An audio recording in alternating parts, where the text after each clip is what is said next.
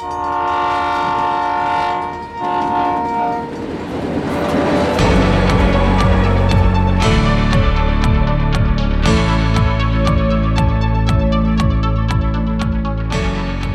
olá, tudo bem com você? Bem-vindo a mais uma viagem do Trem das Onze. Meu nome é Pedro Gustavo, eu sou consultor terapeuta sistêmico e eu vou ser seu guia. É um prazer ter você de novo aqui. Bem-vindo à cabine.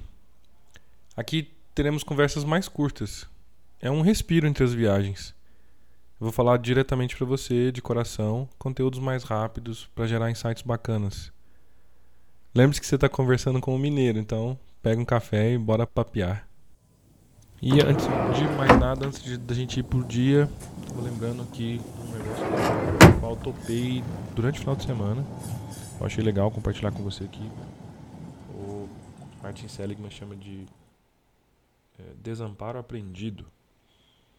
Desamparo aprendido é quando a gente toma tanto na cabeça, tanto na cabeça que o, o, o a falta de alternativas fica tão incutida lá lá fundo do, do inconsciente que a gente chega a justificar que não tem saída. Porque as coisas que ficam no inconsciente ou que ficam mais profundas, elas vêm antes da, da, da razão, né? Então a, a, razão acaba servindo a essas crenças.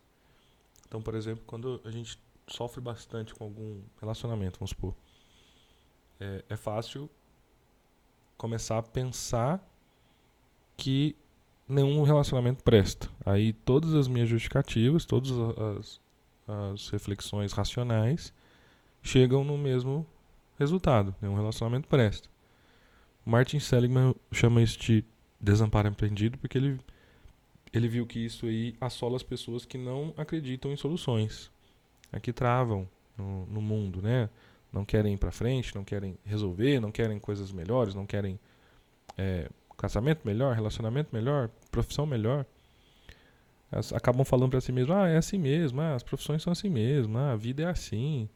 Então, se você se pega falando isso ou ouve alguém, toma cuidado que essa pessoa pode estar metida num desamparo aprendido. Isso é difícil de sair. A melhor opção é com alguém do lado, um terapeuta, um coach, para tentar quebrar isso aos pouquinhos, bem aos pouquinhos. E sozinho, você pode tentar lançar mão de objetivos é, pequenos, alcançáveis, que sejam fora do que você está acostumado, né? Tentar alguma coisa mais simples para começar como se fosse tatear no escuro. E eu falo isso porque eu já vi pessoas que estão assim e eu já vi isso. O brasileiro é muito assim, já vi isso muito no brasileiro, que o brasileiro não, não acredita em soluções, é, aquele jeitinho brasileiro é isso, é como se você ah, é assim mesmo, é, a gente não precisa tanto, é desse jeito. E eu já vi isso também muitas vezes quem é fanático por religião. Eu, eu acho isso uma, uma coisa muito triste, porque a pessoa, a pessoa quando ela está muito metida na religião, daquelas que falam assim, só Deus na causa, só alguma coisa assim, alguma força, é, sobrenatural é porque ela acha que pelas vias normais, naturais, ela acha não, né? É uma, é uma crença bem profunda. Pelas vias naturais, pelas vias normais, nada funciona. Então só uma intervenção divina, só alguma coisa fora do, do que é natural. É, isso é muito triste, porque significa que ela provavelmente tomou tanto na cara, tanto na cara, ou ainda está repetindo, a gente sempre conversa sistemicamente, né? Então pode ser que ela está repetindo muito do que ela já ouviu, Tá repetindo alguém, alguém sempre falou assim, então ela por amor repete também, é, acaba não acreditando que pode, não acreditando que dá. Eu, eu costumo falar que isso é, é, é, a pior que a morte, porque é a morte do espírito. É aquela coisa de andar com a maré, de que, ah, vai aí mesmo, vai só desse jeito mesmo que tá bom.